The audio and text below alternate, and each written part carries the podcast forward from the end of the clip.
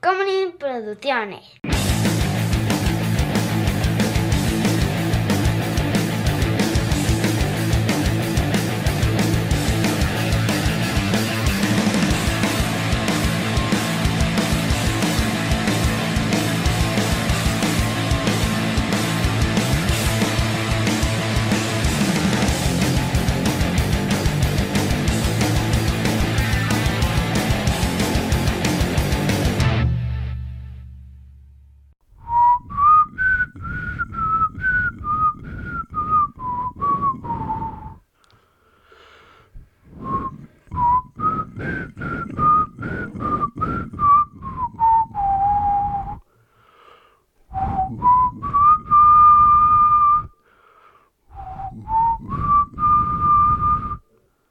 Ya no puedo más.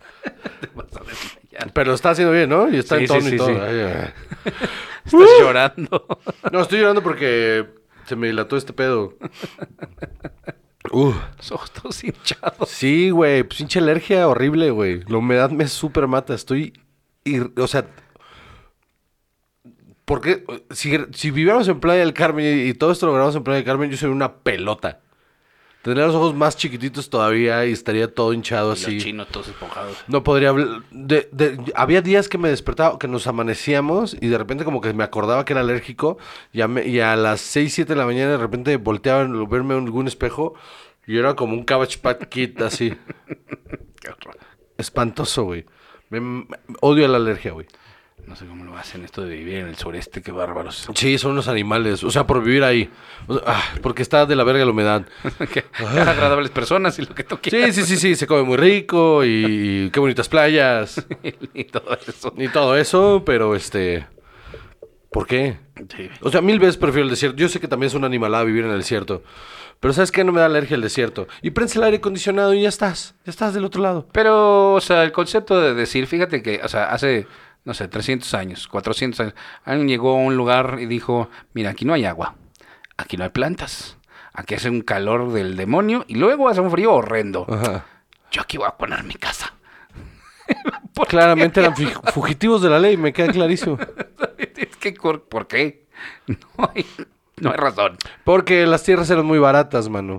Sí, por eso, pero antes no había aire acondicionado, entonces... Pero, o sea, lo que... Pues, ¿Cómo existía esa gente? Pues, este... Se moría la mitad de tus hijos y la otra mitad trabajaba. Qué. ¿Sabes qué pasa? Es que todo el mundo se moría a los 35 años en esa época, si llegaban a viejos. Entonces, realmente, vivir 15 años en el desierto no suena tan desagradable. No como vivir 50, 60, o sea... 15 años, dices, ay, he vivido toda mi vida aquí en medio del desierto. Todo ese razonamiento es lo único chistoso de A Million Ways to Die in the West. Sí. O um, Thousand and One Ways, no me acuerdo. Thousand and One Way, sí. Es lo único chistoso de esa película. ¿Sabes que no me acordaba? Lo filtré, mira. Es bien pendeja. O sea, tiene cosas simpáticas. Pero... El chiste del dólar está cagado, pero lo extienden demasiado. Todo es un sketch de Family Guy, mano. Ese es el problema con Seth MacFarlane. Bueno, pero entonces no vamos a hablar de eso. No. Vamos a hablar de El padrino. patreon.com, diagonal cine alcohol, donde pueden ver este contenido a dos cámaras. Ahí está, eso y eso, por cinco dolarotes. Si no les gusta Patreon, váyanse eh, a YouTube, donde por el mismo precio, mismo contenido. Si le, le pican en unirse. Y vámonos. Entonces, a mi canal, Juan José Correos. O sea, no estoy diciendo que no vayan y se unan también al Chavos Banda, pero no mames, están viendo esto en mi canal. Únanse al Chavos Banda también. También nos pagan de ahí. Creo. ¿A qué estamos hoy?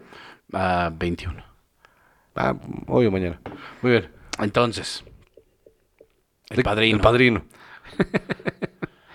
Basado en la novela de Mario Puzo. Así es. El padrino es un libro maravilloso. Sí lo es. Si nunca lo han leído, de verdad. Yo pensé que iba a estar aburrido.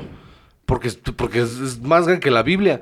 O sea, pensé que iba a estar aburrido y vergas. No, no es tan pesado, no es, es, largo. un- es larguísimo. ¿De qué estás hablando? Yo no lo recuerdo así. Tal vez porque lo disfrutaste muchísimo, pero es una novela bastante choncha. Sí pasan muchísimas cosas. Tanto que, no sé si te acuerdas, pues hicieron tres películas de una sola novela. Que, que, que no me acuerdo bien cómo acaba el libro. Lo voy a volver a leer un día de estos. Entonces, o sea, se- solo recuerdo que la disfruté muchísimo. Yo tengo que volver a comprar. Y que tenía yo justo una edición muy bonita de 1972, eh, cuando recién había salido. Ok. eh, bien chida. O sea, una impresión reciente. ajá. Tercera, cuarta, por ahí. ¿Mm? A la verga. Ajá, y... ¿Dónde alguna- quedó? ¿Alguna vez le presté un pendejo? Eres un pendejo tú por No, prestar una ah. edición 3, 4 del padrino. No, no, no, no, no. Eh, eh, mira, hay muchísimo más detrás de esa historia y cada vez que me acuerdo me da coraje. Ahorita. Voy a beber. Entonces, Y así es como solucionamos nuestros problemas aquí en Cine y Alcohol. Voy a tener un pedote, voy a beber. Exactamente, así es. Y funciona. Seguimos vivos. Eh, Por Bueno. fuera, pues. exacto. Eh, escrita por Mario Puzo y por Francis Ford Coppola en conjunto. Eh, El estudio no quería, ¿eh? Es que ya viendo The Offer. Ajá, exacto. Otra vez, otra cosa que salió de haber visto The Offer, eh, ya la comentaremos ahora que ya acabamos de ver la temporada, eh, como serie tal cual, Sí, sí. pero sí te da como una mirada muy interesante a algo que yo honestamente no tenía ni idea, No tenía de las idea. dificultades que hubo para hacer una de las películas más importantes de la historia del cine. Me maman esas historias de que, de que no le estamos apostando a este caballo. O sea, quisiera que hicieran algo igual con... Seguro se les prendió el foco en Disney y la van a hacer para, para Hulu de cómo se hizo Wars. Star Wars. Estaría chido. Porque también tuvo sus pedos. O sea, he visto un montón de documentales de cómo se hizo y tuvo sus pedos bien cabrones. De lo del dinero, que cómo lo dejó ir Lucas para poderla hacer y le ganó a, por todos lados. por todos lados también. Eh, entonces, esta película, te digo, una de las más importantes de la historia del cine, punto, Mm. ¿no? Del mundo, Top 3. sin duda. Sí, ¿no? Ciudadano Kane, Shawshank Redemption y esta, ¿no? Casablanca, sí, sí, sí. O sea, vaya, Casablanca es una de las más importantes, me queda clarísimo, top 5. Pero Eh. top 3 son Shawshank Redemption, ¿tú crees? en, en, en el AFI, este, American Film Institute. Estoy seguro que el top 3 de las 100 mejores películas de todos los tiempos, Vamos a verlas. eh, estoy casi seguro que El Padrino es la 2. Eso, eso, eso tendría sentido muchísimo, absolutamente. Y The Shawshank Redemption debe ser la 3. Es, no, eh, fíjate que son, La última lista, la actualizada, que es del 2015, 2016 por ahí. pues esta es la que está en la página hoy. El Ciudadano Kane, Casablanca, El Padrino, Mira, Gone with the Wind, eh, Lawrence de Arabia, híjole, El Mago de Oz, El Graduado, On the Waterfront, La Lista de Schindler. ¿de dónde saqué que Shawshank Redemption está en esa hasta Eh, seguramente está en la lista. No sé, no sé si está Pero sí arriba. está, sí, o en sea, alguna otra lista. En alguna, sí. Ah, en la de IMDb. La de. IMDb. Debe ser, sí, porque en, en la de IMDb popular. está en, está en el top 5. Bueno, pero El Padrino es... Aquí en el tercer lugar, 1972. O sea, imagínate nada más una película que pudo no ser por muchísimas razones, porque primero no sabían si iban a poder trabajar con, con Marlon Brando, que imagínate, ¿tú te imaginas a cualquier otra persona haciendo esto? No, O manera. sea, ¿A quién habían barajado, te acuerdas? Que habían dicho a... Otro nombre grande también.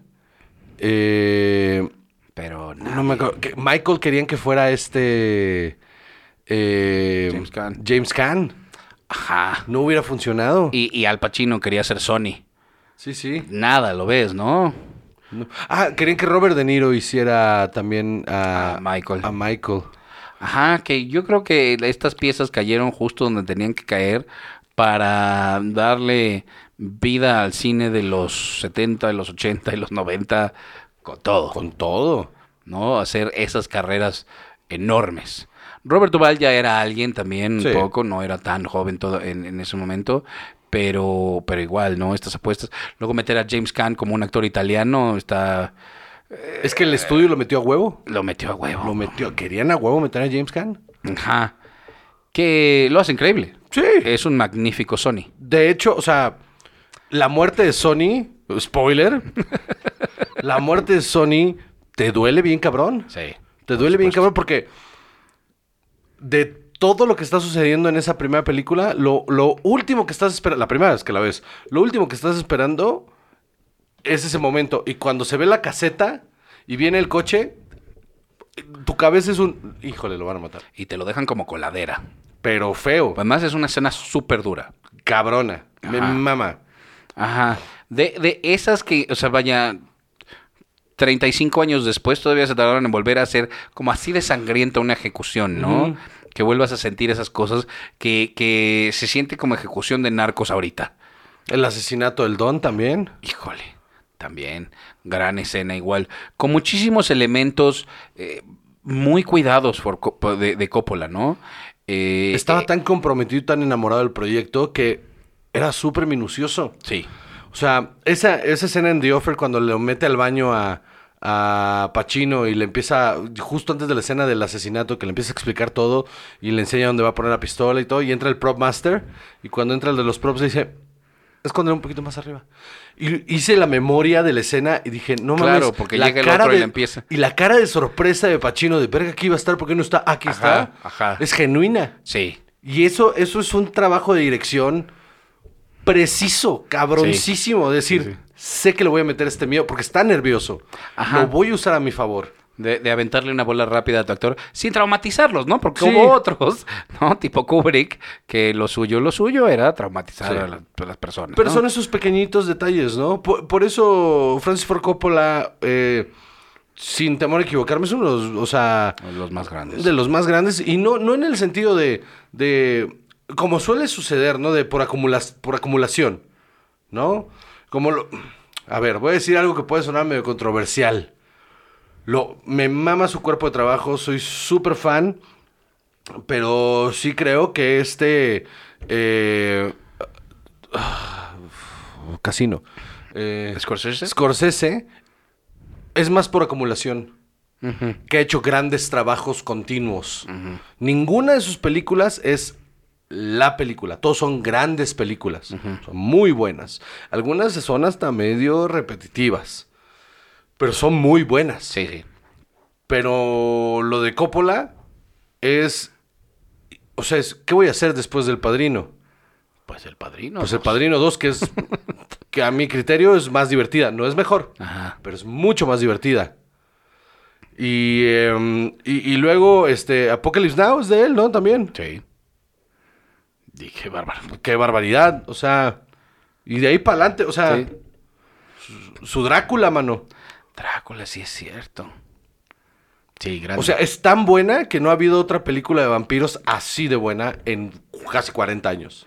No, porque además es, es lo que dices, ¿no? Es ese amor al proyecto que se le ve por todos lados y el amor al cine, que creo que eh, es lo que les da ese carácter único y atemporal.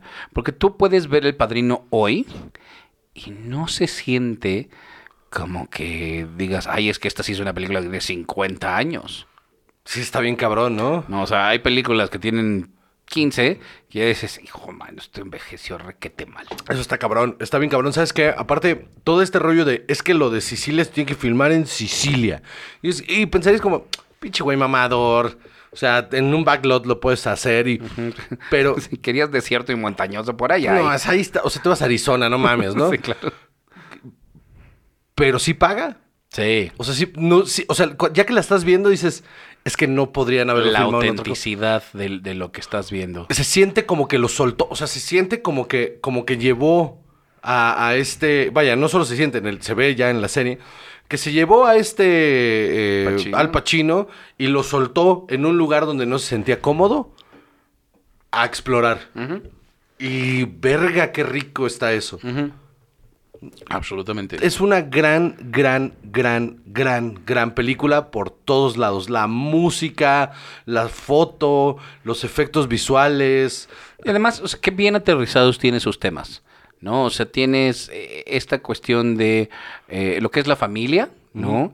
Toda esta situación de cómo los ves comer juntos, eh, que es de esas cosas Las donde jerarquías, ¿no? socializas, ¿no? Sí, por supuesto, ¿no? Que te queda bien claro que su lugar en la mesa representa quiénes son en la familia. Yo creo que eso lo heredamos muy cabrón aquí en México de los inmigrantes italianos de principios del siglo XX que llegaron acá. Eh, Los españoles también tienen mucho eso, ¿no? tiene mucho la sobremesa. De, nosotros heredamos la sobremesa del español, pero lo de la jerarquía en la mesa lo heredamos de los italianos. ¿Ah, sí? Súper cabrón, lo tienen mucho más marcado. quién corta el pan, quién eh, abre, abre mesa, quién este, eh, por qué alguien va a la cabecera, o sea, todas esas cosas lo heredamos de los, la comida de la abuela, todas esas cosas que el español no es tanto de la comida de la abuela, como el italiano que es eh, la nona. Sí, claro. La receta de la nona es la receta de la nona, es exactamente lo mismo. que es el algo que- de mi abuelita no le sale a nadie, man. ¿Ves? O sea, es exactamente lo mismo. Todas esas eh, eh, interacciones familiares eh, están súper bien hechas. Ujú. Súper bien marcadas. Es, es una historia completamente emotiva que, que a ratos se te olvida que es una película de gángsters. Y en un momento, o sea, histórico, en 1972, que sale esta película, que, que sale el libro, que sale la película, eh, hablar de esta idea como del sueño americano, con esta nostalgia, cuando em- el sueño Desde- americano empieza a cambiar. Deja tú, empieza a medio a morirse con la desilusión de Vietnam. Ajá, exacto, ¿no? Y, y- y empezar con esta línea de I believe in America, uff, ¿no? Y decir, ok, esto para allá es para donde va, ¿no? Que en este primer momento te están diciendo con un acento italiano enorme, yo creo en Estados Unidos. Y de ahí viene una descripción espantosa de lo que le hicieron a la, a la hija de Bonacera. Y, y ves esta petición que se le hace al, al don. Qué, qué gran escena, güey. Absolutamente. Lo del gato está muy chistoso. Ah, sí, el otro que fue y se encontró un gato y salió a dar la vuelta y a pensar en lo que montaban en el set. Y se encontró un gato y dijo, mira, traje un gato. Y se sentó. A ver, quítaselo tú, le dijeron. a- Sí, sí, llegaron con Coppola. Oye, ¿y ese gato? No, pues que, que quiere salir con el gato. No, no, díganle que no puede salir con el gato. El sonista nos está diciendo que se oye la chingada.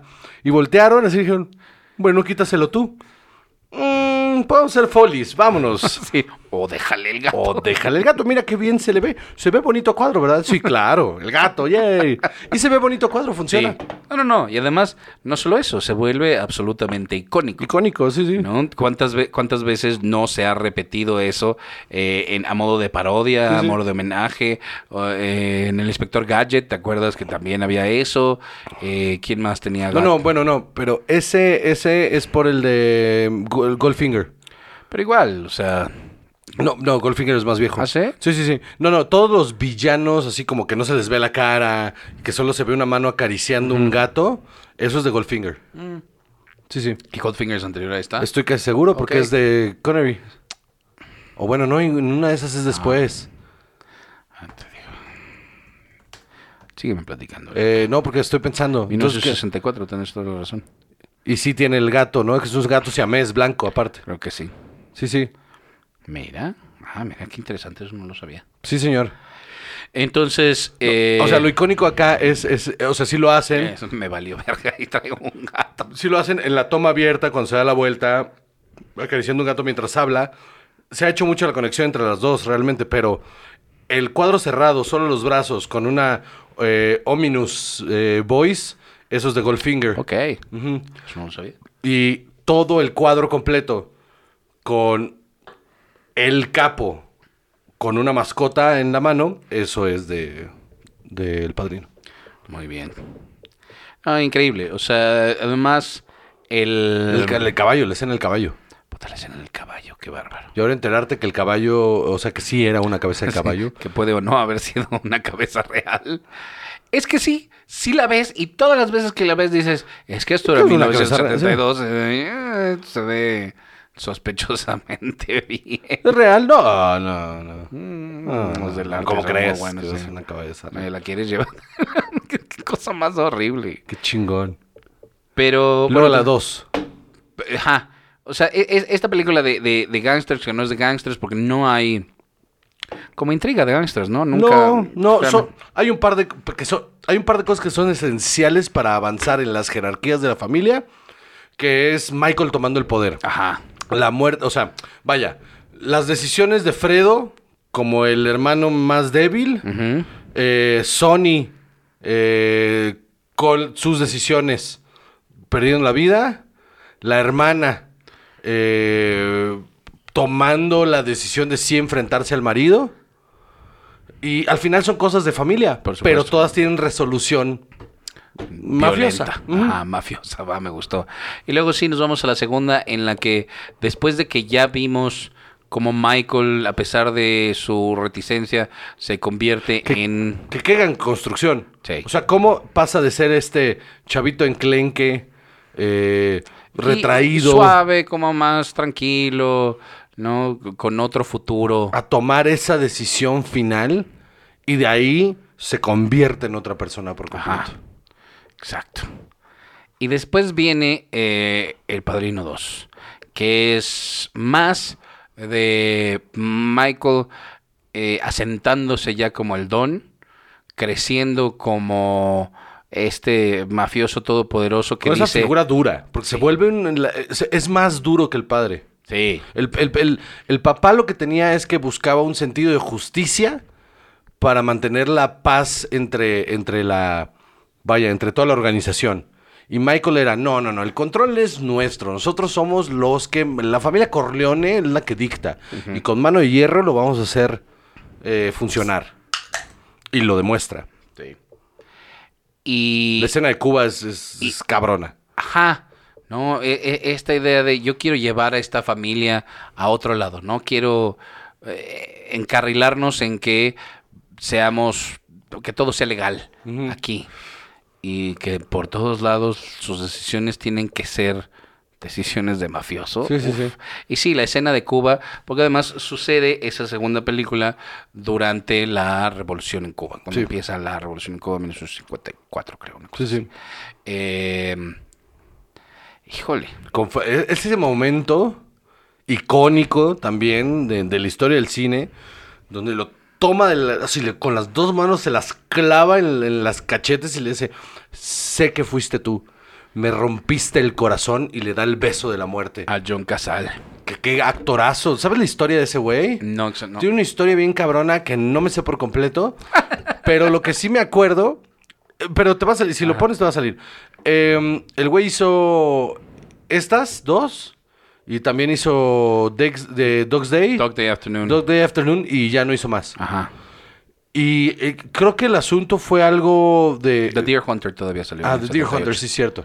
Ajá. Eh, creo, que, creo que murió. Sí. O sea, murió después de The Deer Hunter. En el 78 a los 42 años. Sí, sí, fue- y fue súbita su muerte, así fue como de... Tenía, o sea, apuntaba para ser uno de los actores más cabrones de, de Hollywood Pues sí, porque además con estos créditos encima. y que Y- actuaciones memorables todas. Claro. O sea, sus cuatro películas, son eh, esas cuatro, son... Él, él, al lado de Pacino, en tres, al lado de Pacino, es una bomba. Sí, totalmente. Porque igual en, en, en Dog Day Afternoon. Sí, sí, sí, sí. Sí, en Dog Day Afternoon sí está al lado del todo el tiempo. Y, y, y, y Pacino no hubiera entregado una de sus mejores actuaciones. de- porque, vaya, las del Padrino son enormes actuaciones. Pero Day Afternoon es su actuación más grande. O sea, ese es el, el papel más cabrón que ha hecho Pacino. Y con este, con este hombre a un lado, lo- solo, solo le daba los pies para brillar. Totalmente. Y murió súbitamente. Em, el Padrino 2 tiene unos elementos cabrones porque aparte tiene una historia en paralelo. El ascenso de Vito Corleone. Que qué difícil contar eso, ¿no? O sea, contar de estas dos historias a la vez y eh, establecer los paralelismos eh, entre ellos dos, pero al mismo tiempo tan diferentes figuras, tan diferentes principios, Y educación. Y- sí, sí. ¿no? De, de...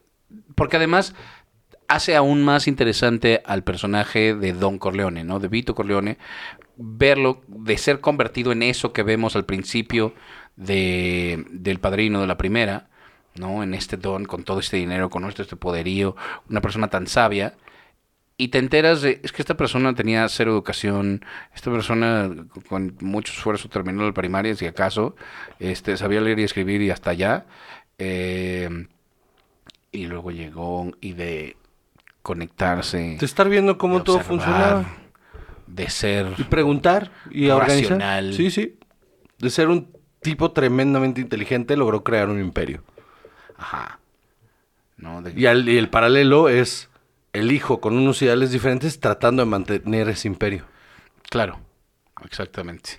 No, esta relación que establece con Tesio y con Clemenza desde el principio, eh, sus amigos, bueno, Tesio era su amigo, y Clemenza que un día le dice, oye, escóndeme esta pistola por ahí, y, y de pronto, o sea, ellos quedan como tan en deuda con él y se dan cuenta que es esa figura tan... El momento en el que se dan cuenta de lo que va a hacer, o sea, e- e- ese momento de, de dirección, de decirle, a tu- es que este es el momento en el que te das cuenta que él se convirtió en el padrino, la, la, cómo se les cambia el rostro y directamente a besarle el, el- el anillo, y entonces esta toma abierta de, de, de cómo nos vamos a disociar por completo esta imagen y se empieza a abrir el cuadro. Es que es pura poesía, man. Sí. Pura poesía. Y luego, Juan José, vino la tercera. Eh, la segunda es de 1974, solo dos años después. Sí. Y la tercera llega hasta 1990, 16 años después. Es una historia que ya era como un extra, ¿no? Eh, separada un poco de las, de las otras dos. Y, y trataba de cerrar como todo este ciclo, pero es una película que todo mundo, o sea, casi universalmente es considerada como una muy mala, un mal cierre a lo que debía haber sido una trilogía espectacular. Sí. Muchas malas decisiones. Muchísimas. Honestamente, honestamente, eh, Sofía Coppola, no sé qué ¿Tú diablos. sabes que entró de emergencia? Sí, Porque iba a ser esta Michelle Pfeiffer. Y al final tuvo pedos con su calendario. Y de. Ay, necesitamos. Sofía, métete. y es bastante torpe. Pues es que no es actriz. Ajá, por eso. No, o sea, no- digo, no, no estoy diciendo, Dios mío, que la quemen, ni mucho menos. No, no, es gran directora. Pero sí, híjole, de repente eso, ojalá. Eh, Andy García siento que no lo hace mal, pero... Pero, su papel no brilla en nada. Nada. Nada. Pudo no haber estado. Y ese es el Ajá. problema con ese personaje, que pudo haber no estado. El personaje de, de Joe Mantegna, que es eh, Joey Sasa, híjole, espantoso. Lo más interesante es la nueva Connie. ¿No? Una Connie ya endurecida también, que ya asumió su papel dentro de esta familia de mafiosos que dice, esto es lo que somos. Y lo tenemos que Sí, sí, como aceptar y ya. es el arco más interesante en la trilogía, si quieres. Ver a Connie pasar de ser la rechazada a, pues no nos queda de otra, a la matriarca, Ajá, sí, sí es bastante interesante. ajá, por supuesto. Pero sí, b- b- ¿sabes qué? Michael no termina de cuajar en esta tercera. No, pero te voy a decir. Hace poco vi la de Coda. Coda es una reedición completa. Ah, yo pensé que la de Eugenio Derbez. Sí. Yo sí, Es bueno. La heredera espiritual del Padrino 2, en realidad, es Coda con Eugenio Derbez haciendo de... No, este... Oscar, la mejor película, ¿no? Pues sí, pues sí, si quieres. Me puede gustar o no, pero... Ahí está. Eh, exacto. Va a pasar, la- va a pasar la infamia como, como una de esas de que por qué ganó. Y, exacto, poniéndolo en el mismo lugar que el Padrino. Ajá. Sí, sí. O sea, por eso, Crashing y esta y muchas más. Crash, ¿no? Crash, sí, cierto. Eh, Crash y esta y muchas más van a pasar la historia como de por qué ganó esto mejor Así película. que estábamos pensando todos Sí, sí. en conjunto. Sí, sí. Eh, pero Coda está muy bien. Coda tiene, dura cuatro minutos menos que la versión original. Y lo que hizo Coppola fue cortarle pedacitos, hacer algunas escenas más cortas para que tuviera un nuevo ritmo. Porque la verdad la otra lo que era era tediosa. No, había un montón de historias sucediendo ahí, todo lo de Joey Sasa, pa' pura madre. Eh, se va y se La tan vuelve a- borrosa la tercera, mano. Yo creo que es la que menos veces he visto. Por supuesto, todos. todos. es la que El me- Padrino lo he visto como 400 y, y- y El Padrino 2 también como 400 y esta como 5. Ajá. Y la verdad es que eh, lo merecía. Ah, O sea, no, no merece más vistas esa. ¿Y si quedó mejor entonces? Impresionante. O sea, Este es un final digno. Bien digno de la trilogía. Porque le... ahora lo único bueno, perdón, lo único bueno, vaya, no lo único bueno, lo único que a mí me sí me, me, me- ay, Me- ¡Ay! Es el grito ahogado de Michael cuando, cuando muere la hija. El grito ahogado de Michael cuando muere la hija, que Es aparte con eso momento- cierra la película, es como... No, ¡Oh! no es cierto. Es que justo ese es el recuerdo que tienes, pero no. Ahí debería haber cerrado. Porque, ajá, ahí cierra Coda. Ok. Porque la original cierra con un Michael anciano sentado en una sillita en Sicilia y valiendo Mm. madres y se muere. No me acuerdo. Como ya en una paz, así No de ya estoy. Ajá. Eh, justo eso se lo quitaron. Como que a modo de decir, es que no merece esa redención. O sea, el final de Michael es ese momento donde le roban lo único que había querido en serio. Claro. Lo único que había querido desinteresadamente, inocentemente, si quieres, ¿no? Eh, con un amor genuino y, y- y sin intereses.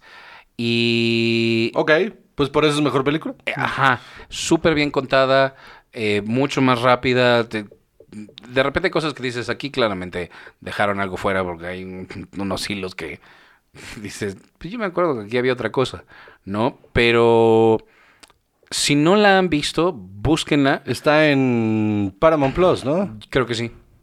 Creo que sí. Y lo vale, lo vale. Sí, la trilogía completa está en Paramount Plus y la extra está en Paramount Plus también. Lo vale muchísimo. Porque La voy a ver. La voy a ver. le da, le da otro giro. Si te las avientas las tres completas, eh, o sea, pegadas, aquí se siente bien. Ese era mi plan. av- Aventarme, o sea, terminar de ver The Offer y luego sentarme a ver las tres con la versión nueva de la tercera. Y otra vez, saber que esto, esta obra maestra, estuvo a punto de no ser. ¿No? Y que tuvo tantísimos problemas y que en realidad se hizo con un presupuesto, la primera, increíblemente reducido. Que fueron 7 millones de dólares, ¿no? Cosa así. Algo así, seis, seis y tantos. Eh, híjole. Que andaban ahí rascando para, para conseguir el dinero para irse a Sicilia. Y la, Contratos con la mafia real. Güey, la, la- la resolución de ese conflicto, de cómo sí consiguen ir. O sea, vaya. Si esto fuera una serie fic- de ficción, ficción, ficción. O sea, que no estuviera basada en hechos reales. Hubiera dicho, ah, pues qué momento más pinche, ¿no? Está resuelto así como súper fácil. Pero luego si lo piensas con la historia real. Y vas y buscas como información de cómo pasaron esas cosas. Y te das cuenta que sí fue así. Dices, ay, Ajá. Qué fea decisión, ¿no? Ah, tu problema ya está resuelto. ¿Cómo que mi problema? Aparte el güey que lo, hizo, que lo viene y te lo dice en la cara. Ya no tienes pedo, ¿eh? Ya, Ya. ya no debes varo. Ok. Y luego todos felices, vámonos. Y...